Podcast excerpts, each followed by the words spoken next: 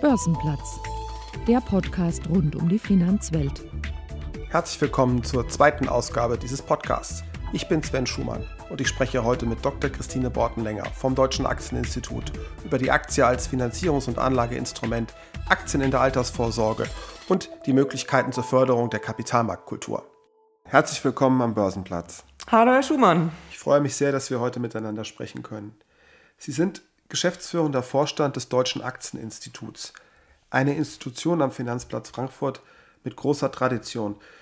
1953 gegründet als Interessensvertretung von am Kapitalmarkt tätigen Unternehmen, vor allen Dingen mit dem Ziel, die Rahmenbedingungen des Kapitalmarkts in Deutschland zu verbessern, aber auch um die Aktie als Finanzierungs- und Anlageinstrument zu fördern. Was heißt denn das konkret?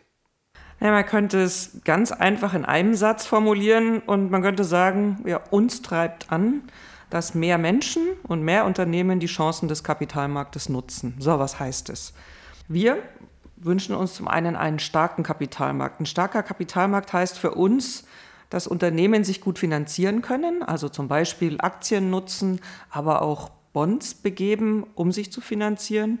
Und für uns zählt auch die andere Seite, nämlich dass Menschen am Kapitalmarkt ihr Geld anlegen können, in Aktien, in festverzinsliche Wertpapiere, aber auch in so Produkte wie Fonds oder ETFs.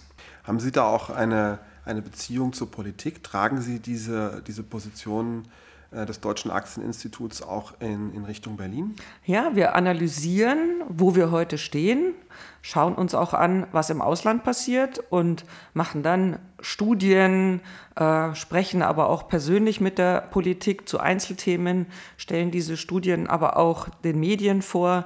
Also insgesamt wollen wir mit der Politik und mit, mit der Gesellschaft über den Kapitalmarkt reden, aber auch Vorschläge machen, quasi wie eine, eine Denkfabrik, unsere Ideen dazu kommunizieren, wie der Kapitalmarkt noch besser werden könnte. Sie sind als geschäftsführender Vorstand des Deutschen Aktieninstituts also so etwas wie die Cheflobbyistin für die Aktie in Deutschland. Zuvor waren Sie Geschäftsführerin der Börse München und als Vorstand der Bayerischen Börse AG äh, eingesetzt. Hatten Sie äh, schon als Kind einen Bezug zur Börse oder äh, wie kam es dazu?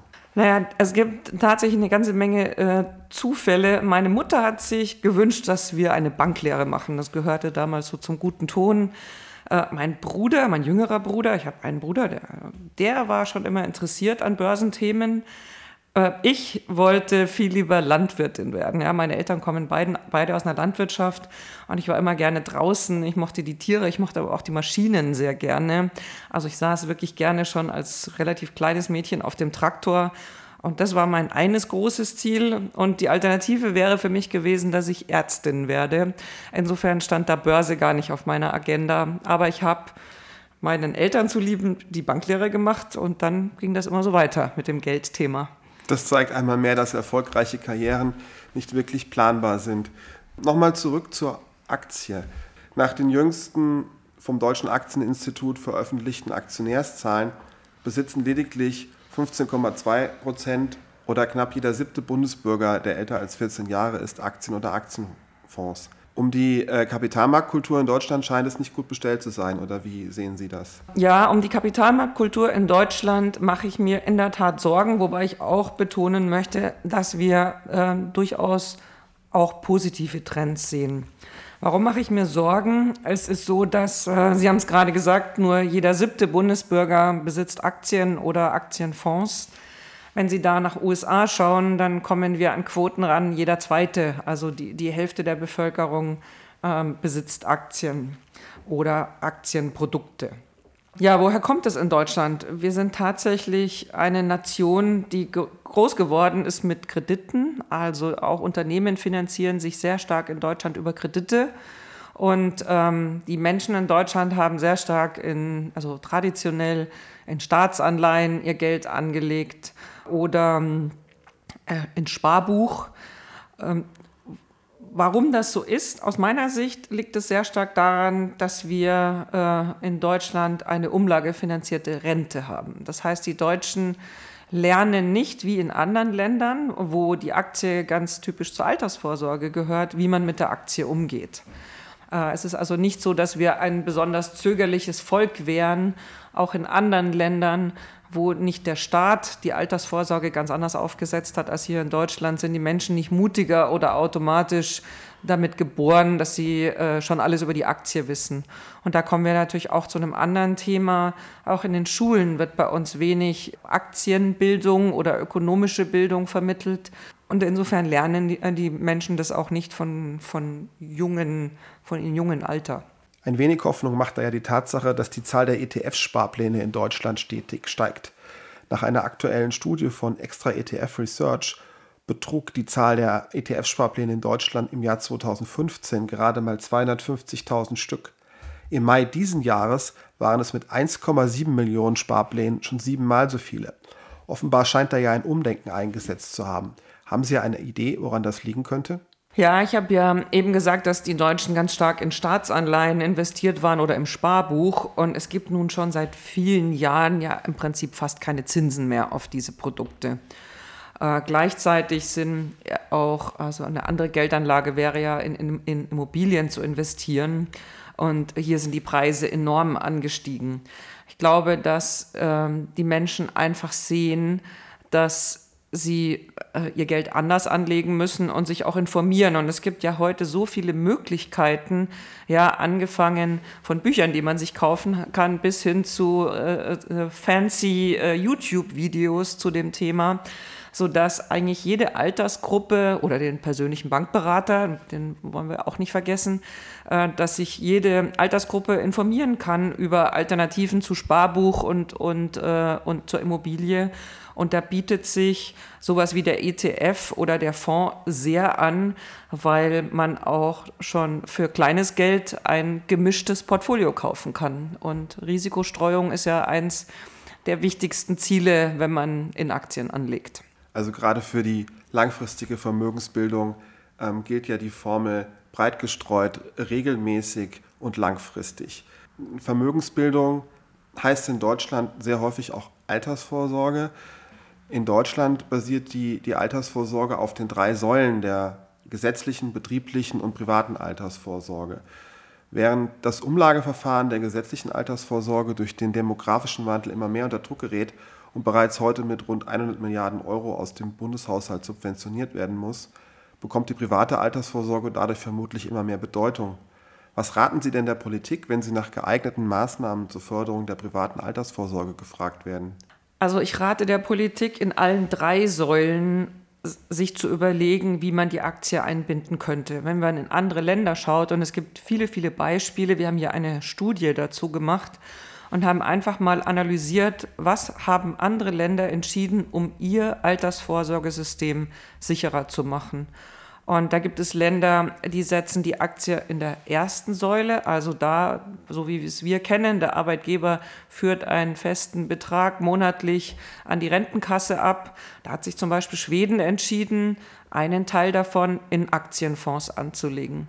Dann gibt es andere Länder, die stärken die zweite Säule, das ist die Säule der Mitarbeiterkapitalbeteiligung, damit, indem sie hohe steuerliche Freibeträge dafür gewähren, wenn Mitarbeiter Aktien ihres eigenen Unternehmens geschenkt bekommen oder vergünstigt kaufen können. Da möchte ich mal eine Zahl nennen. Ja, der Freibetrag ist bei uns hier jährlich 360 Euro. Wenn Sie nach Österreich schauen, dann liegt er über 4000 Euro. Also dort kann man eben als Mitarbeiter sehr, sehr viel mehr in Aktien investieren und es wird auch noch durch den steuerlichen Freibetrag gefördert.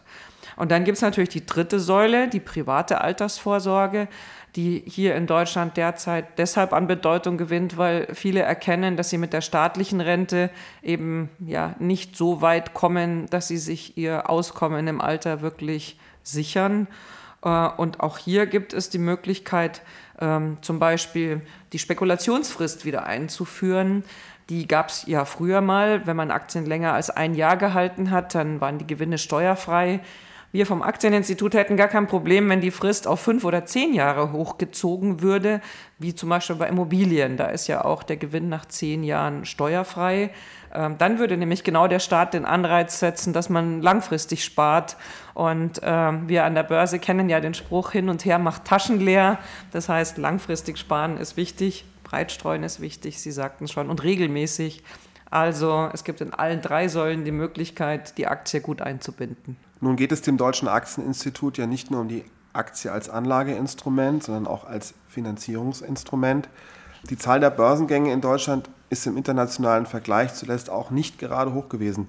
Wenn man zum Beispiel in die skandinavischen Länder schaut, lässt die reine Anzahl der sogenannten IPOs in den letzten Jahren vermuten, dass die Aktie als Finanzierungsinstrument einen besseren Ruf als bei uns hat. Was müsste denn passieren, dass wir mehr Börsengänge in Deutschland sehen? Ich glaube, man müsste wirklich die Situation der kleinen Unternehmen seitens der Politik sich noch mal mehr vor Augen nehmen. Ja.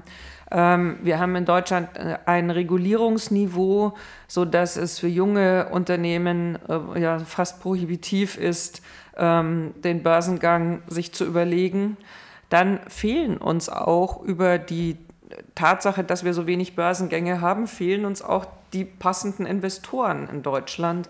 In den skandinavischen Ländern oder in den USA hat sich um diese Börsen herum eben auch eine Gruppe von Geldgebern geschart, die das entsprechende Know-how haben, die Unternehmen zu analysieren, die auch investieren. Und es gibt dort auch steuerliche Vergünstigungen wenn Investoren in junge Unternehmen investieren und es hier zu Verlusten kommen sollte, dann können die teilweise auch steuerlich geltend gemacht werden. Das heißt, es gibt so, so, so, sozusagen so ein Ökosystem rund um diese Börsen, wo sich junge Unternehmen auch entwickeln können und dann zu einem angemessenen Regulierungsniveau den Börsengang wagen. Und da sollten wir tatsächlich äh, hinschauen, wie die anderen das machen, äh, um auch äh, unsere jungen Unternehmen zu fördern. Denn aus Microsoft, Apple äh, und Google wären niemals so große Unternehmen geworden, hätten sie nicht die Chance gehabt, über den Börsengang viel Kapital einzuwerben und das auch immer wieder, wenn sie weiter gewachsen sind. Ja, die Börse hat diese Unternehmen in ihrem Wachstum hervorragend begleitet. Seit 2013 führt das Deutsche Aktieninstitut auch die Geschäftsstelle der Regierungskommission Deutscher Corporate Governance Codex und unterstützt die Kommission bei der Weiterentwicklung der Standards zur Leitung und Überwachung deutscher börsennotierter Gesellschaften. Der jüngste Skandal um Wirecard hat viele Fragen aufgeworfen. Reichen denn die Corporate Governance Standards in Deutschland nicht aus? Kein Rechtssystem und kein Standard zur Unternehmensführung dieser Welt kann schweren Betrug verhindern. Ich glaube, insgesamt äh, ist Deutschland sehr gut aufgestellt. Trotzdem wird es Learnings aus dem Fall Wirecard äh, geben, äh, die wir dann entsprechend in Deutschland auch umsetzen sollten. Trotzdem glaube ich insgesamt, dass deutsche Unternehmen für Integrität stehen und dass auch die deutsche Aufsicht, deutsche Aufsichtsräte, internationale Wirtschaftsprüfungsgesellschaften in der Regel nach hohen Standards arbeiten.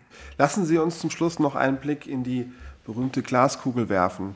Wo stehen wir denn in Deutschland in Sachen Kapitalmarkt in drei Jahren? Ich glaube, dass wir in drei Jahren einen Schritt nach vorne gemacht haben. Zum einen glaube ich, dass es eine Veränderung geben wird bei den Aufsichtsräten, eine weitere. Ich glaube, Corona hat uns einen großen Digitalisierungsschub gegeben, der uns aber auch zeigt, dass wir die verschiedensten Experten in den Aufsichtsräten brauchen. Ähm, ich glaube, die Wahlen werden sich niederschlagen. Ähm, aus Corona heraus, also in, in den Corona-Zeiten sind ja große äh, Konjunkturpakete geschürt worden. Und ich hoffe, dass wir ähm, in drei Jahren auch mehr Börsengänge von jungen Unternehmen sehen werden, die diesen Digitalisierungsschub nutzen, zusammen mit der, mit der Erkenntnis in der Politik, dass wir Wohlstand in der Gesellschaft nur mit einer starken Wirtschaft schaffen und sichern können. Und da kann der Kapitalmarkt eine ganz wichtige Rolle spielen. Vielen Dank für das Gespräch. Sehr gerne, Herr Schumann.